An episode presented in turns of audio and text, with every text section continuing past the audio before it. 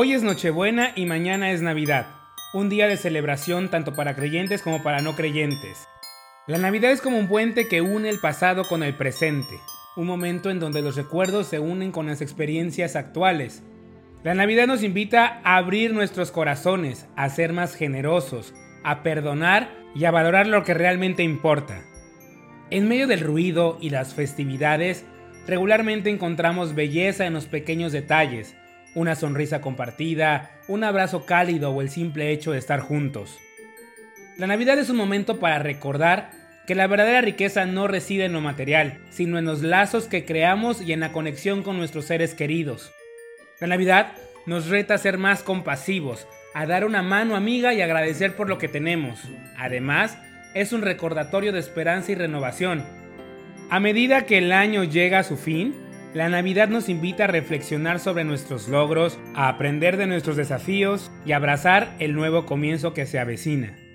La esencia de la Navidad radica en el amor, el amor que damos, el amor que recibimos y el amor que compartimos con el mundo. Es un tiempo para cultivar la bondad, la empatía y la solidaridad, creando un espacio donde la magia de la temporada brille no solo en los regalos, sino en cada acto de amor y amabilidad que ofrecemos. ¿Qué significa la Navidad para ti? ¿Qué valores y emociones te inspira esta temporada? Tomemos un momento para reflexionar y abrazar la verdadera esencia de esta celebración, el regalo del amor y la conexión humana. ¿Estás listo para sumergirte en estas reflexiones y redescubrir la magia que reside en lo más profundo de esta temporada? Acompáñame en este viaje de reflexión navideña con el Padre José de Jesús.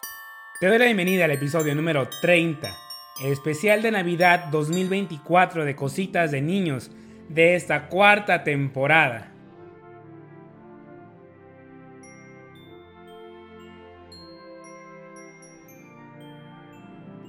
En Cositas de Niños hablaremos de esos temas que nos hacen sentirnos vulnerables.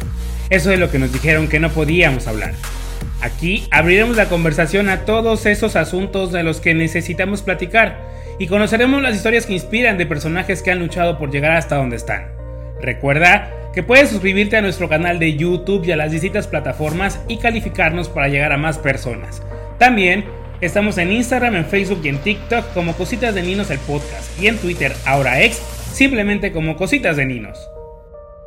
Yo soy Víctor Cuevas y esto es Cositas de Niños cuarta temporada, un espacio de encuentro contigo.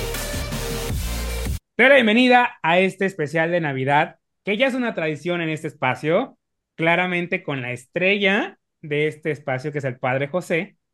Eh, y pues bueno, vamos a, reflexionar, y digo vamos porque también tengo a dos grandes invitados, ya los conoces, Elías y María, que bueno, que ya saben que, ya sabes que, que, son activos de este espacio.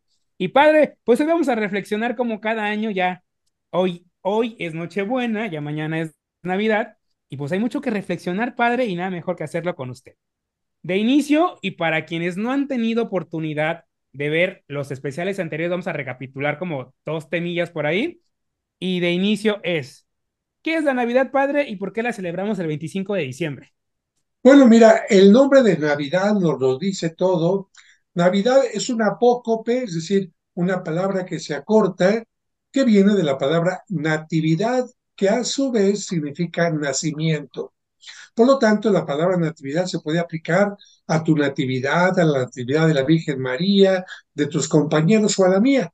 Pero en este caso se refiere con letras mayúsculas al nacimiento de nuestro Señor Jesucristo, celebrado por la Iglesia católica, por la Iglesia eh, ortodoxa, griega, eh, rusa y también por algunos grupos llamados así de hermanos separados o protestantes, que precisamente somos cristianos porque creemos en Cristo. Y una Navidad que puede tener una variante en cuanto a las fechas, ya que no se conoce exactamente el día en que nació Cristo, sino que se eligió una fecha simbólica que tuviera que ver con la luz, ya que Cristo es para nosotros luz, y por esto se buscó la noche más oscura de todo el año, para que a partir del nacimiento de Cristo los días empiecen a ser más largos. En el mundo eh, europeo, vamos a decir así, la Navidad empezó a celebrarse perfectamente en el día 24 de diciembre. Sin embargo, en la parte oriental se empezó a celebrar el 5 de enero, por lo que tuvimos al principio dos navidades, una el 24 y 25 y otra el 5 y 6 de enero, que posteriormente se unificaron en una sola. Y dentro de esta celebración tenemos como símbolos, lo podemos llamar así, que son el árbol y el nacimiento. De hecho, también recuerdo que en el, en el especial anterior nos decía que en los primeros nacimientos no salían ni María ni José. Bueno, eh, tendría que decir que la Navidad empezó más como una noticia, una forma de decir Cristo vino al mundo, que como una figura, que como una pintura, que como una escultura. Con el paso del tiempo se empezó a representar este acontecimiento y primero se empezó a representar en las catacumbas, que era el lugar secreto, vamos a llamar así, donde los cristianos podían expresar su fe. Ahí empezó a representarse primero la imagen del niño Jesús acompañada de una mula y un buey que representaban al pueblo judío y al pueblo no judío, es decir, a toda la humanidad, venerando, reconociendo la divinidad de ese niño. Después se añadió a estas dos figuras la figura de los magos de Oriente, que representan también a los que no somos judíos, que también podemos acercarnos a recibir la noticia del nacimiento de Cristo. Pasarían muchos años hasta el tiempo de San Francisco de Asís, después del el año 1000, en que él quiso tener una vivencia del nacimiento, quiso estar en Belén en aquel momento, pero como no, podía hacerlo, disfrazó a alguien de María, disfrazó a alguien de José, disfrazó a los demás de pastores, y así surgirían los nacimientos que todavía hasta el día de hoy tenemos en muchas partes del mundo. Sí, justamente escuchaba y leía en las noticias que se celebran 800 años, ¿no? De este emotivo, ¿no? Momento de representación. ¿Cómo podemos acercarnos nosotros como a vivir la experiencia, ¿no? A través, creo que los eh, franciscanos, si mal no recuerdo, estaban como haciendo esa especie de, de celebración, de jubileo me parece, por ahí, o no sé si es la palabra, pero es celebración muy, muy emotiva. Entonces, ¿cómo podríamos acercarnos? ¿Qué, qué podríamos hacer para también unirnos a esta celebración? Pues mira, yo creo que eh, la idea de San Francisco era meterse en la mente, en el corazón, en ese ambiente de Belén. Por lo tanto, lo que tenemos que hacer es no solamente repetir estas escenas de sentirnos que estamos en Belén, que en muchas partes del mundo se hacen maravillosas, en las iglesias, en las casas, sino sobre todo quitar todo aquello que nos obstaculiza centrarnos en lo más importante de la Navidad, porque hay muchos distractores. Ahora para muchos la Navidad es Santa Claus, que bueno, respetamos este pensamiento, eh, que se deriva de San Nicolás, un hombre cristiano, católico, que en secreto daba juguetes a los niños, que en secreto ponía monedas en las calcetas de las mujeres que no tenían dinero para casarse y que se ha convertido en parte de la Navidad, pero hacer a un lado el distractor de Santa Claus, que para muchos es la Navidad, hacer a un lado los pingüinos, los osos de nieve, hacer a un lado el exceso en las compras, hacer a un lado pensando que lo más importante es la cena, que lo más importante son las vacaciones. Yo creo que es centrarnos precisamente en este misterio. Precisamente los franciscanos en su jubileo estarán invitando a que la gente tenga un ambiente de más recogimiento y precisamente podrán recibir una indulgencia con motivo de este centenario las personas que se acerquen a la comunión, que no tengan ningún pecado, por lo tanto que se hayan confesado y que pidan por la unidad de la iglesia y para que la paz que trajo Cristo al mundo vaya siendo una realidad. Padre, y muy relacionado con, esto que está comentando, yo escuchaba en las noticias, digo, quizá nada más era porque no les compraban, pero decían este, los vendedores que sienten que la gente ya está perdiendo este sentido de la Navidad. O sea, que ya la gente no está tan, justamente supongo que relacionada a estar comprando cositas para el nacimiento, el arbolito de Navidad. ¿Usted realmente siente, digo, ya hemos estado platicando de esto dos años anteriormente, pero usted cree que hoy, 2023, la gente sí ya está como ya muy alejada del sentido bien de la Navidad?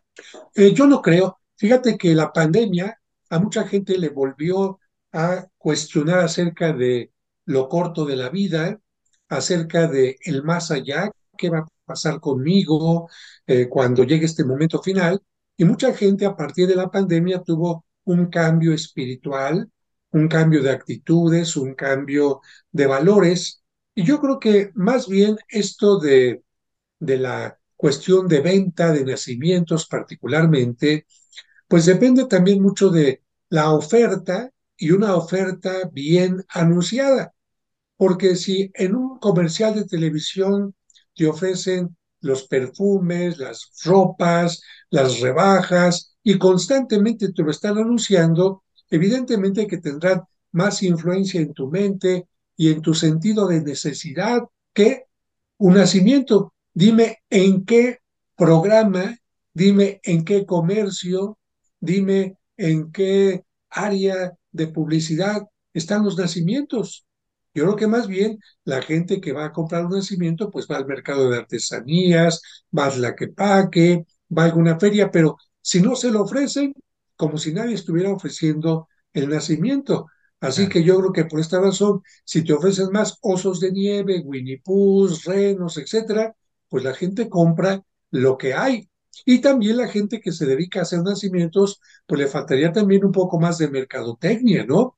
Meterse a páginas como Amazon, Mercado Libre, eh, meterse en todas las plataformas para que su trabajo, que es espléndido, los artesanos especialmente puedan tener también una fuente de trabajo, porque perder estas tradiciones de nacimientos significa también dejar a muchas familias de artesanos sin un oficio y también sin un recurso necesario para alimentarse. Lo mismo dígase de las piñatas. Creo que el que haya personas que hacen piñatas significa una familia que está viviendo también de ellas. Yo vivo en Canadá.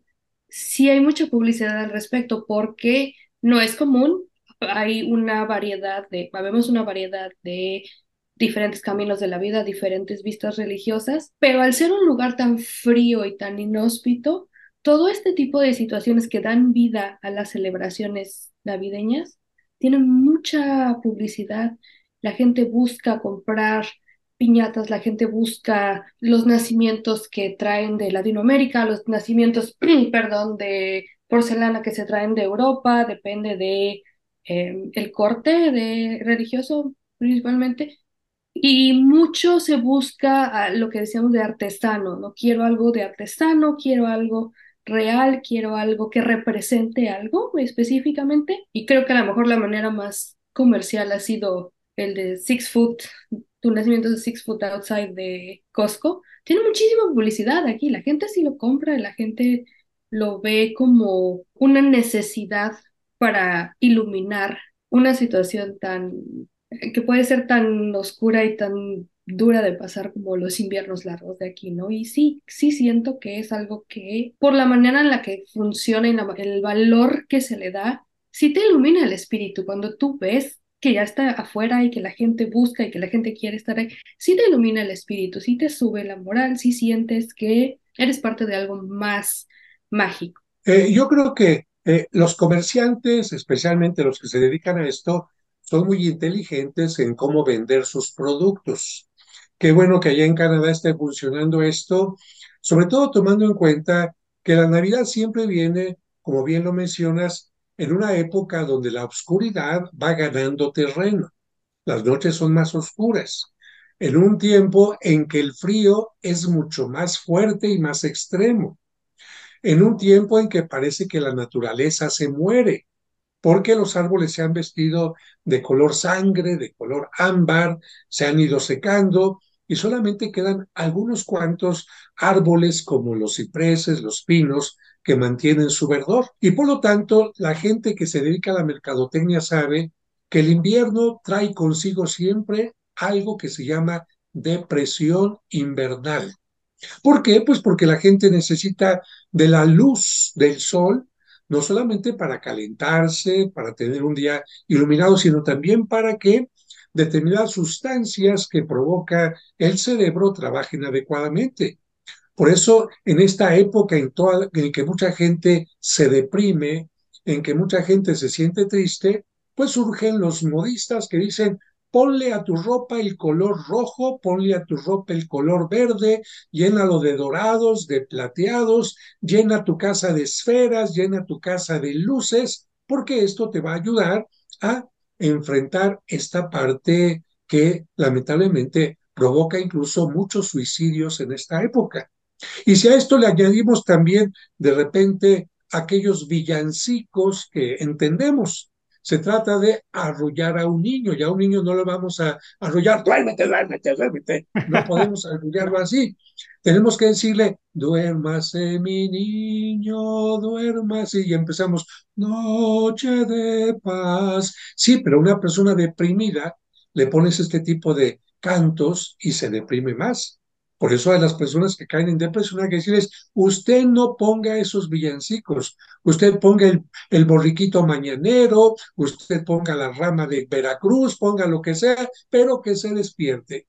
Y claro que también las imágenes del nacimiento, cuando están bien colocadas, invitan a la esperanza, y cuando va acompañada de evangelio.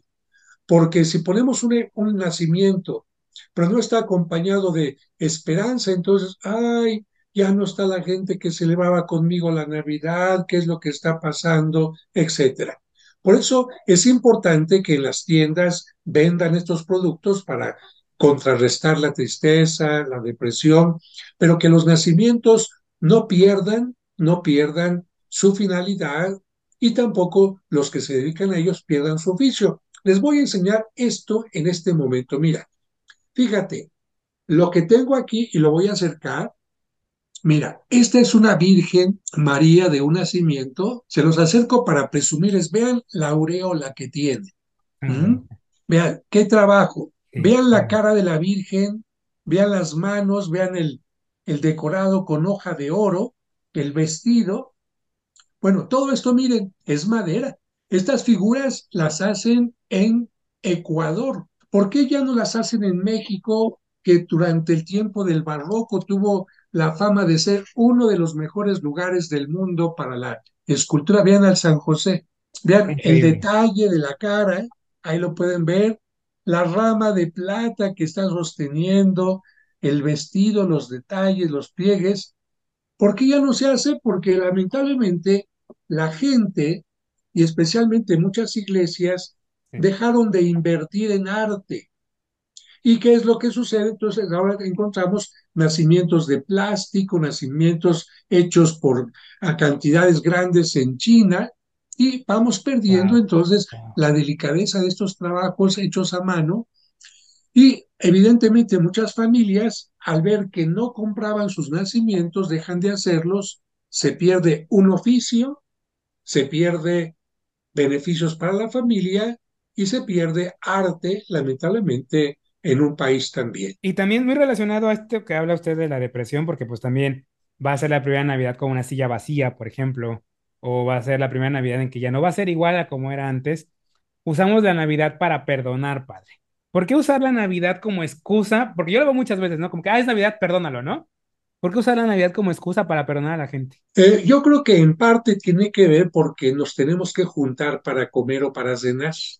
Yo creo que en parte tiene que ser así. Y no está nada bien sentarme junto a una persona que va a tener una jetota frente a mí o yo que voy a tener una jetota frente a la otra persona. Entonces, una de dos, o me excluyo de la cena, me excluyo de la reunión de amigos, o bien, entonces hago un esfuerzo, aunque sea temporal, para poder estar en esa reunión. Siempre cuento esta historia de los eh, puercoespín en tiempo de la era de hielo. Los puercoespín, cuando empezó el hielo y el frío tremendo, lo que hicieron fue juntarse. Pero al juntarse, pues todos tenían espinas, entonces empezaban a enterrar las espinitas en la espalda, en el hombro, en la nalga, en la pierna, y se separaban. Y volvían a tener frío y se volvían a juntar, y se volvían a espinar y se separaban hasta que el líder les dijo, miren, una de dos, o nos separamos y nos morimos de frío o tenemos que aprender a soportar nuestras espinitas y entonces así vamos a sobrevivir. Y esa es una ley para que sobreviva una relación, para que sobreviva un matrimonio, para que sobreviva un grupo, pues tenemos que aguantarnos las espinas del otro y el otro tendrá que aguantar las mías, porque finalmente todos somos totalmente distintos. Y en este tiempo de Navidad, pues la gente tendrá que decidir entonces, me quedo solo, me quedo sola, y entonces vivo la Navidad enojado o triste, o bien pues hago un poquito este esfuerzo. Y esto también tiene su origen en que los ángeles cuando anuncian el nacimiento del niño Dios, dicen, gloria a Dios, pero también en la tierra paz. Y la paz es algo que tiene que surgir de tu interior. La guerra y la paz no son parte de la naturaleza, surgen del ser, del ser humano. Y en cuanto a lo que decías de, de la silla, que esta Navidad va a ser distinta, pues qué bueno, porque imagínate que todas las Navidades fueran iguales, qué aburrido, Dios mío, como dicen los muchachos, qué hueva, todo igual, todo igual. Por lo menos la gente que le cambie el color a las esferas, que ponga el nacimiento de una manera distinta, que cambie la fachada, que tenga un arreglo en el vestido, aunque sea el mismo, el prendedor acá o el prendedor allá, o el chonguito de otra manera. ¿Por qué? Porque el ser humano es así. El ser humano va cambiando. Qué bueno que los niños no van a ser siempre niños, que les tocó vivir la Navidad cuando era sobre todo recibir regalos y el arbolito y las posadas. Qué bueno pero no se puede quedar uno siempre con esa etapa. Uno llega a la adolescencia y empieza a dudar de que Cristo nació y, se hace uno medio rebelde. Yo no quiero estar en la casa, me voy con los amigos porque se valora más a los amigos y después se madura y no, pues yo creo que mis papás siempre sí son importantes y muchas cosas más. Cada Navidad es totalmente distinta y en estas Navidades también hay hijos que ya se casaron y bendito sea Dios que van a celebrar su Navidad con su nueva familia, con su pareja, y que se queden los papás, ah, ya se fueron, ya no es Navidad sin ellos. Yo les diría, Dios mío, qué, qué corazón tan cerrado, qué corazón tan, tan necio para entender la realidad. Hay que permitir que la vida fluya, que las cosas cambien y no aferrarse a algo. Tu papá, tu mamá ya viviste tus navidades de niño, de joven, de adulto, deja que también todos los niños y los demás la vayan viviendo de la misma manera. Y si alguien ya no está en la mesa, en la casa, por algún rompimiento, un divorcio o la muerte o un viaje al extranjero, pues no pienses en ese momento en que no está. Piensa más bien en todas las veces que sí estuvo contigo porque a veces la gente también es tan insensata. Una persona dice, ay, padre, es que esta Navidad se murió una persona ya no va a estar. ¿Hace cuánto tiempo que se murió? Hace tres meses. Fíjate, vas a tener en la cabeza tres meses de, de que se murió hasta ahorita. ¿Cuántos años tenía? 70. En lugar de tener 70 años en tu cabeza de que la persona estuvo en esta tierra y contigo. Fíjate qué manera absurda de ver las cosas.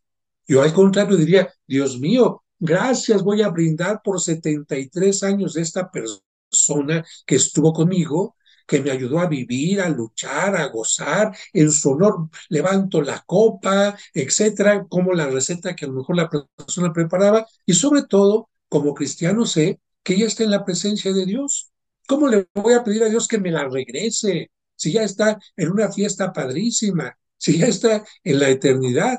Por lo tanto, yo creo que en esto depende mucho de la actitud, y de esto hemos hablado muchas veces, que cada persona tome ante la vida. Hay gente que quiere vivir neciamente la Navidad. Bueno, le aplaudimos porque cada quien merece lo que quiere, cada quien, pero no le decimos, ay, pobrecita, está sola. No, pobrecita por taruga. Ay, pobrecito, quién sabe qué. Pobrecito, no, por, por sonso. Cada quien quiere elegir como quiere y si alguien incluso no puede tener compañía por alguna razón, porque vive en otro país, porque no conoce gente, pues que no se diga estoy solito. ¿Con quién estoy? Conmigo mismo. Ay, papacito, ay, aquí vamos a gozar, vamos a celebrar la cena. Y además solo ahora con este internet y con las comunicaciones y todo, el que está solo de verdad es porque quiere. Porque quiere, ¿no? Yo quería preguntar sobre si hay algún eh, tema o reflexión en especial que el Papa Francisco haya compartido con respecto a la Navidad. Y tengo curiosidad del Evangelio sobre la parte de la Navidad. ¿Cuál es a lo mejor su versículo favorito para compartir? Mira, el Papa, centrándose nuevamente en estas palabras de Gloria a Dios en el cielo y en la tierra, paz, cada año, y este año seguramente en la misa de Nochebuena, va a volver a tocar el tema de la paz, sobre todo cuando sabemos que hay dos eh, situaciones determinadamente delicadas en el mundo, Rusia y Ucrania, y también Palestina y Israel. Y sobre todo, hablando de estos grupos, imagínate dónde nació Jesucristo, en una actual región que está en Palestina. Para muchos palestinos, esta Navidad va a ser una de las Navidades más tristes que pueda haber. No solamente por la guerra, y te lo digo porque yo viajo constantemente con grupos allá y porque incluso en estos días me están escribiendo palestinos que son amigos míos, así como judíos que son amigos míos, que nos están diciendo, Padre, Usted sabe que muchas de nuestras familias viven del turismo religioso. ¿Qué está pasando ahorita en la Basílica de Belén? Donde siempre hay que hacer hasta tres, horas de cola para poder entrar al lugar donde nació Jesucristo. No hay nadie. ¿Cómo están los hoteles, los restaurantes, las tiendas de Belén? No están vendiendo nada. ¿Cómo están los talleres que se dedican a hacer imágenes de eh, olivo de los nacimientos? No hay quien les compre absolutamente nada. Y lo mismo dígase también en la parte de Israel, del otro lado, porque Belén y Jerusalén están simplemente a seis kilómetros, son parte de la misma ciudad, aunque una parte es Palestina y otra parte Israel, pero son parte de la misma ciudad. Y muchos guías judíos también entraban a Belén llevando grupos, en fin. Y este, esta camaradería, este entendimiento, lamentablemente, no por palestinos, sino por guerrilleros palestinos, que es otra cosa, se ha ocasionado esta situación. Entonces, evidentemente que el Papa, que sabe cómo están esas cosas, nos va a pedir que oremos por la paz en el mundo. Y también nos cuestionará, bueno, a lo mejor no estás tan cerca de Rusia y Ucrania o de Palestina e Israel, pero en tu casa, uy, tú señora pareces Palestina y tú señor pareces Israel y tu hermano mayor pareces Ucrania y tu hermano menor Rusia, porque se la pasan. Cuánta agresión y cuánta violencia hemos visto en las redes últimamente contra personas, contra animales, lo que nos dice que en el ser humano está faltando lo más importante. La violencia, ¿cuándo surge? Cuando hay egoísmo, especialmente, cuando hay prepotencia, cuando hay soberbia, cuando hay injusticia, porque a veces el que ha sido pisoteado mucho tiempo se revela violentamente, como muchas mujeres que a veces nos llama la atención que protestan violentamente, como muchos homosexuales, como muchas personas del medio artístico, porque les han puesto la pata, el pie encima. Y entonces tuvieron que rebelarse y por eso la violencia también a veces viene de la injusticia. Y la violencia viene también especialmente de las pérdidas, de las pérdidas. Mucha gente, ahora que vino la pandemia, no sabía por qué había tanta violencia en los hogares, por qué tantas separaciones. Y es que cuando tenemos una pérdida, por ejemplo, a ti, imagínate que eres niño y te estás comiendo un helado. Pasa alguien y por estar jugando lo que sea te lo tira o simplemente por maldad te lo tira. ¿Qué, qué emoción te sale cuando te tiran el helado? yo me enojo. Exactamente. Qué bueno que respondiste así, porque mucha gente dice, me pongo triste. Es cierto, las pérdidas traen consigo tristeza. pero también trae consigo enojo. Te roban tu sueldo en, el trolebús, en el auto, te enojas. Te dañan un coche, te, te lo roban, te enojas. Pierdes a un ser querido, no nada más te pones triste, te enojas y hasta te enojas, perdón, con Dios. Entonces, en muchos lugares donde hay una pérdida, porque ha, muerto alguien, o una pérdida económica porque se perdió el trabajo, o porque el dinero que tengo ya no me alcanza, o porque tengo cáncer y antes me daban medicamentos y ahora ya no los tengo, todas estas pérdidas hacen que la gente diga, ¡ay, tengo coraje! Y esto también es un síntoma de algo que hablábamos hace un momento, que es la depresión. La depresión tiene los dos grandes síntomas, que muchas veces nos quedamos solamente en uno, que es la tristeza, el desgano, pero el otro gran síntoma de la depresión es el enojo. Por eso hay muchas personas mayores, perdón, que las vemos tan enojadas y alguien dice, ay, viejito gruñón, viejita gruñona, este, eh, quién sabe qué. A ver, ponte a pensar, solamente para que pienses, ¿cuántos años tiene la persona que me dices? No, pues tiene 80. Eh, eh, ¿Todavía vive su pareja? No, ya es viuda. Ok. ¿Sus hijos están en casa? No, ya se fueron a vivir a otro lado. Dos pérdidas. ¿Trabaja, tiene dinero para comprar y salirse lo que quiere? Pues no, antes le daban un poquito, pero pues ya no. Este, ¿tiene pareja para tener sexo? Ay, padre, pues es que las personas mayores también necesitan, aunque no sea sexo, un cariño, etcétera. ¿Tiene pareja? Ok, no tiene. Eh, ¿Sale a algún lugar? Eh, porque te alcanza el dinero, no, pues ya no va ni al cine ni al teatro. ¿Se puede comprar alguna ropita? No. Eh, la invitan para que se arregle y ella esté bonita, pues tampoco. ¿Se puede agachar como antes a, a, amarrarse las agujetas? No, ya se le cayeron los dientes, la pena de que ya no tiene dientes, ya no ve bien. Y si es hombre o mujer, pues ya se perdió la capacidad para tener relación sexual. ¿Y cuántas pérdidas llevamos aquí? ¿Cuántas pérdidas? Imagínate. Y de repente tú me dices, que es una persona enojona porque sí, no. La persona está enojada porque la vida se le está yendo. Y precisamente por esta razón hay mucha violencia y cuando la gente no sabe lo que está pasando y no tiene un tratamiento, no tiene un acompañamiento, pues por eso vemos niños violentos. Sus papás se divorciaron, es una pérdida. ¿Con quién me voy? Si me voy con mamá, perdí a papá. Otra pérdida, ¿por qué? Porque se divorciaron y entonces empecé a tener poca atención en la escuela y reprobé. Otra pérdida. Y como reprobé, me quitaron algún premio o el teléfono. Otra pérdida.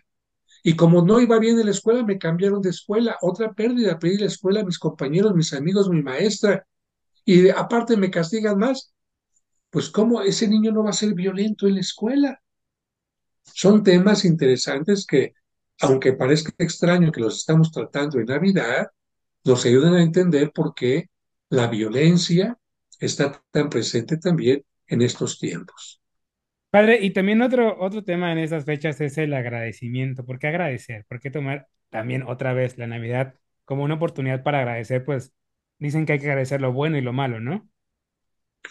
Mm, pues eh, bueno, yo creo que no, agradecer lo malo, yo creo que no, porque lo malo siempre va a ser malo. Yo creo que aprender de lo malo, eso sí, aprender las experiencias y entender la diferencia entre lo que es bueno y lo que es malo. Yo nunca agradecería lo malo. Yo, por ejemplo, con la enfermedad que tengo, no agradezco la enfermedad. Agradezco que puedo tener una buena actitud, agradezco los medicamentos, los médicos, eh, la experiencia que, que me permite valorar más la vida y otras cosas. Y aquí, para que una persona pueda agradecer, tenemos que ver hacia dónde está su visión. Porque alguna vez te comenté que un compañero japonés, cuando estaba estudiando yo mi posgrado en Roma, me decía, qué curiosos son ustedes que van al templo a pedirle siempre a Dios. Siempre Ustedes van al templo a pedir, a pedir, a pedir, a pedir. Nosotros en Oriente siempre vamos a dar gracias. Y esto tiene una consecuencia psicológica, mental y espiritual, e incluso a nivel laboral, porque el que se la pasa pidiendo, ¿en dónde tiene su atención? En lo que no tiene, y por eso se la pasa pidiendo. El que va a agradecer, ¿en dónde tiene su atención? En lo que tiene. Y por lo tanto, se la pasa agradeciendo lo que tiene y no por ello deja de ser alguien que quiera ser aspiracional, tener algo más, pero parte a partir de lo que tengo. Si yo pude lograr esto, sé que puedo lograr más y sé que puedo lograr más y más, pero reconociéndolo, valorándolo y agradeciéndolo. En cambio, si tengo una gran cantidad de cosas y no pongo atención en lo que tengo, ay, es que tengo una televisión, tengo una familia, tengo una casa, tengo salud, tengo libertad, esto, ay, pero me falta el iPhone. Y estoy triste porque me falta el iPhone. O bien, como aquellas personas que regresamos a las pérdidas, acabo de, de escuchar esto en una plática de tanatología que di, una señora que después de asistir a las pláticas me dice, padre, hace cinco años que murió uno de mis hijos. Y estos cinco años estuve centrada en se murió mi hijo, se murió mi hijo, se murió mi hijo. ¿Y qué pasó? A los otros cuatro hijos que tenía no les puse atención. A ver qué es lo que está pasando ahí. Afortunadamente asistió a las clases de tanatología que le ayudaron a entender, señora, en dónde tiene puesta su atención. En alguien que ni siquiera ya está viviendo en esta tierra. En alguien que no le puede hablar, que no le necesita. Y en cambio, esta parte donde tenía que tener puesta la atención, no la está haciendo correctamente. Por eso el agradecimiento es sentarte un momento y si no quieres hacer una lista, simplemente aquí, mira, a ver, un librero, un CD, un disco, un pantalón, un vestido, un baño donde ir al baño, un papel de baño, un jabón, un champú, una alfombra, unos guaraches, unos chocolates, esto, lo otro. Vete al directorio de tus amigos, Panchito, Lupita, Peto, quién sabe qué, ta, ta, ta, ta. Hombre, ¿cómo no vas a tener motivo para dar gracias? Pero si tienes la mentalidad equivocada, y poner tu atención en lo que no tienes, cuidado. Y en este tiempo, también cuidado porque ligado a la violencia que nos hace sentir mal porque nos quitaron algo o porque no lo tenemos, ¿qué nos van a decir los que son abusados? para vender las cosas. Lo que le falta a usted es su nuevo teléfono. Lo que le falta a usted son los nuevos colores de la tendencia invierno-primavera. Lo que le falta a usted es el pavo en la mesa. Lo que le falta a usted es el pino. Lo que le falta es esto. No hay Navidad sin champaña. No hay Navidad sin esto. No hay Navidad sin esto. Fíjate, te dicen que no hay Navidad sin todo lo anterior. A ver, María, ¿tú tuviste pavito en tu Navidad? No, a ver, José, ¿tú tuviste brindis ahí en tu Navidad? Pues no. A ver, tu niñito Jesús, ¿a ti te trajeron este, Pues no. Entonces, ¿quién te dijo a ti que la Navidad son todas esas fregaderas, perdón por la palabra, que te dicen que necesitas? Para la, celebrar la Navidad lo que necesitas es un poco de reflexión, un poco de cambio aquí y agradecimiento. Pero entonces también, regresando a la depresión, si a mucha gente le dijeron que la Navidad es estar a fuerza juntos, que la Navidad es a fuerza comer pavo, que a fuerza la Navidad es que haya regalos y muchas cosas, pues no, esta no es Navidad, va a decir alguna persona. Y esto no está bien. Yo puedo celebrar una Navidad con unas picaditas así, con frijolitos. ¡Ay, qué rico! O una, una Navidad con un pescadito así, con hojita santa. ¡Qué rico! O con un pozole. ¡Qué rico! Y aun cuando me toque ser enfermera y estar en el hospital ese día, puedo celebrar la Navidad atendiendo a ese enfermito, ¿no? Y entonces, ¿por qué tanta gente permite que muchos anunciantes le digan lo que es la Navidad, que es todo menos Dios? Claro, y de hecho, en los episodios usted decía que igual no tienes por qué hacerla en el 24, el 25, la puedes hacer el 27, el 28, a fin de año, lo que sea, ¿no? El punto es que, Pues sí, sí, lo que decía, ¿no? Que, que no tienes por qué centrarte en que si no cenas el 24 con tu familia no hay Navidad. Porque claro. Mira, aquí, aquí en la parroquia, eh, yo a los eh, compañeros, a los empleados, a los asistentes, les digo, miren, apenas viene la fiesta de Cristo Rey, al día siguiente ya ponemos el árbol y todo, ¿por qué? Ay, porque pues para que dure tanta lata estar poniendo y sacando y todo, pues para que dure y uno esté contento con el árbol. Y si el día 24, como, va, como es mi caso, yo en la Navidad estoy solo, todos los demás se van a sus casas y qué bueno, pues está bien. Yo me pongo ahí mi cenita rico, celebro, no tengo que quedarme hasta las 12 de la noche, me voy a dormir temprano. ¿Cuál es el problema? Yo creo que uno puede celebrar incluso por grupos. A ver, los nietos eh, con la abuelita el día 18 de diciembre y con la otra tía nos vamos a tal día y con los amigos tal otra. Y hacemos una Navidad incluso que pueda durar un poco más. Y además tenemos varios recalentados. Ah, eso sí. Padre, ¿qué recomendación me da, nos da a, a aquellos que estamos en, en relaciones de fe mixta? ¿Cómo podemos traer nuestras tradiciones, nuestro, nuestro gusto por decir gracias todo aquello bonito que nos representa en este, en una relación mixta? Yo, mi, mi, mi marido no es eh, católico, no es cristiano. Irónicamente es mucho más entusiasta de la Navidad que yo, pero ¿qué, qué nos recomienda en estos casos? Que estamos mezclados y que tenemos ambos eh, fuertes, ¿cómo pudiéramos hacer un- una mejor Navidad? Pues yo creo que poniendo en primer lugar la atención en lo que los une y no en lo que los une. Es decir, en lo que están en común y no en las diferencias. Porque si no van a empezar con problemas. A ver, a los dos nos gusta cenar, sí, vamos a cenar rico. A los dos nos gusta arreglarnos bonito, bien, vamos a arreglarnos bonito. A los dos nos gusta que haya luces, ah, ponemos luces. ¿m? Y en el caso, por ejemplo, de imágenes, ahí tendrán que platicar. ¿Te molestaría que pusiera yo un nacimiento? Para ti sería un simple adorno. Si me molesta, ah, bueno, pues entonces ya veo que de qué manera lo pongo yo en un lugar privado para mí o vemos de qué manera se pueden hacer las cosas. Pero yo creo que hay un modelo muy bueno que tienen ustedes en Estados Unidos y en Canadá, que es el modelo del Thanksgiving, del Día de Acción de Gracias que yo creo que es un esquema muy bueno donde la gente se reúne en torno a la familia, no para discutir, no para echar cacayacas, como decimos en México, sino para dar gracias. ¿Por qué?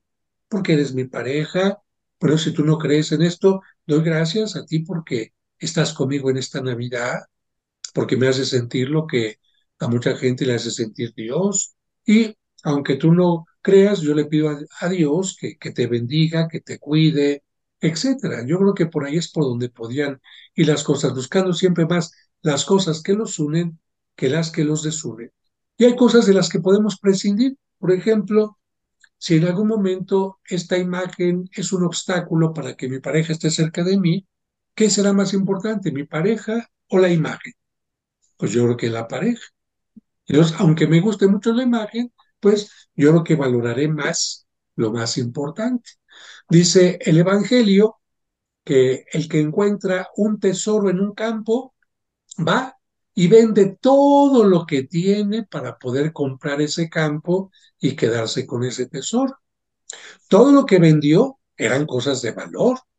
A lo mejor tenía un caballo, a lo mejor tenía, no sé, una casa pequeña, a lo mejor todo lo que vende tiene valor. Pero ¿qué tiene más valor? El tesoro que encontró. Y esto nos enseña que en la vida hay que aprender a centrarnos y a buscar el valor más importante. Y si hay algunos valores que son bonitos, buenos, pero que no son tan importantes como el más importante, podemos prescindir de ellos. En ese sentido, yo creo que tú y tu pareja tendrán que buscar qué es lo más importante Y en este caso lo más importante es el ser pareja. Creo que eso será importante. Y yo me quedaba con la parte de la paz, ¿no? Este, como valor, sobre todo porque ahora en México y yo estoy desde Campeche, ¿no? Siempre hemos estado escuchando la parte de la mesa de la paz, la cultura de la paz, ¿no? Y pienso que también el, el tiempo de Navidad es un periodo de paz, es un periodo terapéutico, por así llamarlo, pero quisiera también como preguntar qué acciones o qué eh, comportamientos, qué conductas eh, a nivel de paz, ¿no? Podríamos hacer durante este tiempo Navidad y siempre a lo mejor se nos quede como esta parte de cultura. ¿Qué, qué, qué sugerencias, qué consejos? Yo creo que hay un valor también muy importante que va ligado a la parte de la paz y va ligado con la misericordia. Y yo los invito a que piensen de repente en una noche, en unas cuantas horas, en una casa y otra y otra y otra de Guerrero de Acapulco, se oyen aullidos por el viento, se rompen los cristales, salen personas volando, el agua llega, inunda, se lleva los enseres domésticos y todo, de repente, en unas cuantas horas te quedaste sin trabajo porque los hoteles cerraron te quedaste sin enseres, te quedaste sin comida, te quedaste sin ingresos. ¿Cómo está tu corazón? ¿Podrá tener ese corazón paz? Pues evidentemente que no. Para que una persona de esta pueda tener paz, le tienes que dar otro valor que se llama esperanza y decirle, todo va a estar bien. ¿Por qué? Porque va a bajar el hada salacadula, mechicobula, bididibadidibu, ¿no? Porque los prójimos, los cercanos y los lejanos, empezamos a organizarnos y mire, ya le mandé un poquito de atún, ya le mandé arroz, ya le mandé unas sandalias para, para sus piececitos, porque ya andan con sandalias. Estamos viendo de qué manera o exigimos a los gobernantes que aunque digan que ya se acabó la emergencia, digan que van a seguir ayudando, etcétera, etcétera. Cuando tú una persona que está en esta situación le brindas esta esperanza, esta ayuda, vas a hacer que esté en paz. De lo contrario, no va a poder tener paz. Por eso aquí en la parroquia nos hemos organizado, ya van tres camiones de despensa que mandamos hacia Guerrero y también de cuestiones de toallas para mujeres, pañales, y no solamente para allá, sino para acá, para la Jusco, que la gente que no conoce la Ciudad de México es la zona más fría porque está en la montaña, también ya hemos mandado, porque es gente muy pobre, cobijas, suétercitos, etc. Y así como podemos brindar estos elementos materiales, también hay mucha gente que no necesita quizás algún elemento material, pero que sí necesita un abrazo, que sí necesita un apapacho y decirle, ¿sabes qué? En tu enfermedad todo va a estar bien. Quizás no, no veas la diferencia pronto, pero todo va a estar bien. Aún en el caso de la agonía, cuando alguna persona está perdiendo la vida, no te preocupes, todo va a estar bien. Dios te va a recibir en su seno, Dios te va a perdonar. Tus familiares se van a quedar en paz si los bendices antes de irte. Creo que este tipo de cosas pueden llevar a una paz verdaderamente profunda y todo tiene que ver con la fe, con la esperanza, con la misericordia, con el perdón, con la generosidad, con el dar gracias y muchas cosas más, porque dar gracias, y retomando este punto ya casi para terminar, es también, doy gracias por lo que tengo y al darme cuenta que otros no lo tienen, lo comparto. Eso también es importante. Imaginarnos que somos esos pastores que nos dieron la noticia de que nació el Hijo de Dios y vamos a verlo, pero con las manos vacías no, pues ahí le llevaron un poquito de quesito a María, un poquito de paja a San José, alguna cosa para el niño. Esos pastores somos todos nosotros y ese niño nos bendice, nos bendice con más y más cosas cada día. Padre, ya para irnos, en una semana es año nuevo. ¿Cómo recibir el nuevo año de la mejor forma? Sin calzones amarillos ni, ni calzones rojos. ¿Cómo que sin calzones? Pues, ¿qué piensas hacer, muchacho? Libertad completa.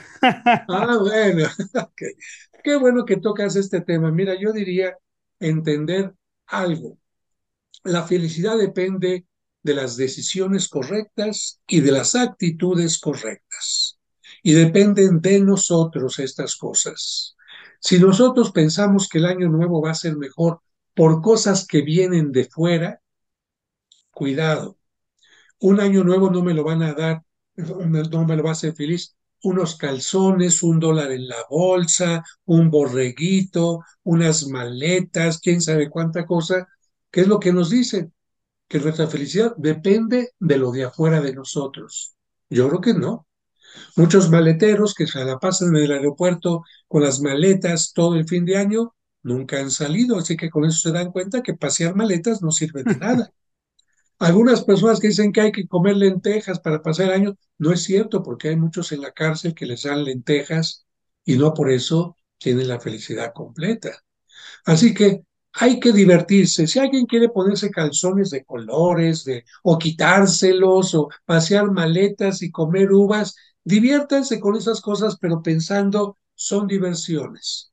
El año nuevo es un cuaderno en blanco sobre el cual yo voy a escribir cómo quiero que sea con las decisiones que quiera y las actitudes que quiera.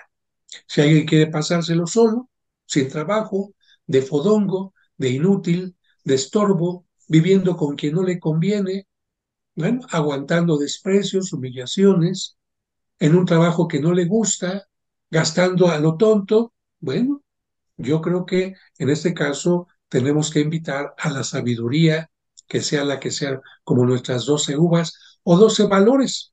Hasta les pueden escribir las uvitas con un, eh, un, ¿cómo se llama? Un marcador que se pueda comer la tinta, a ver qué valores van a ser. 12. Sabiduría. Después, justicia, misericordia, perdón, respeto, tolerancia, trabajo, etcétera. Cada quien puede escribir sus 12 valores y va a saber que van a tener un maravilloso año. Padre, un último mensaje. Pues yo solamente les digo que vino Dios a buscarnos para recordarnos que Él está formando parte de nuestra vida. Que si nosotros no lo buscamos, Él siempre está a nuestro alcance.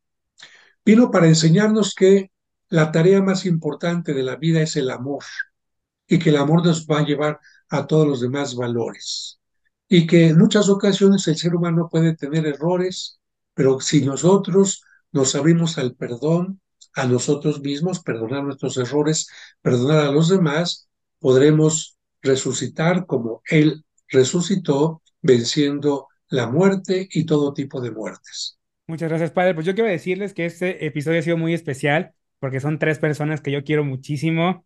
Elías, el Padre, María, son personas que, que quiero mucho, que les deseo, te deseo a ti que nos escuches, que nos ves, y a ellos tres también una feliz Navidad, un gran año nuevo. Ha sido un año maravilloso y pues estas cositas de niños ya vamos a dejar al padre que se vaya a dar misa porque sus feligreses nos van a patear. Y gracias, padre, por ser cada año parte de este especial que pues creo que nadie más lo podría hacer que usted, padre. Muchísimas gracias. Que Dios les bendiga. Felicidades para todos, especialmente para los que vean este video en su camita, enfermos, trabajando o en una situación difícil. Todo va a estar bien. Hasta la próxima. Nos vemos. Hasta la próxima. Muchas gracias. Hasta la próxima. Padre, gracias. Desde el foro de cositas de niños y con mi chamarra del Grinch, quiero desearte a ti y si la tienes al lado también a tu familia una feliz Navidad. Ha sido un honor, ha sido un placer compartir esta Nochebuena, esta Navidad con ustedes. Y si no lo estás viendo en Nochebuena o en Navidad, no importa. Ha sido un honor compartir contigo esta reflexión. Recuerda que la próxima semana tenemos una cita para ponerle punto final a esta temporada y va a ser un gran episodio con la chef Sagiteyes. No te lo pierdas, de verdad, valdrá mucho la pena. Mientras tanto, por favor, no olvides darle like o manita arriba y compartir este episodio para que el mensaje llegue a más personas. Nos vemos la próxima semana aquí en Cositas de Niños.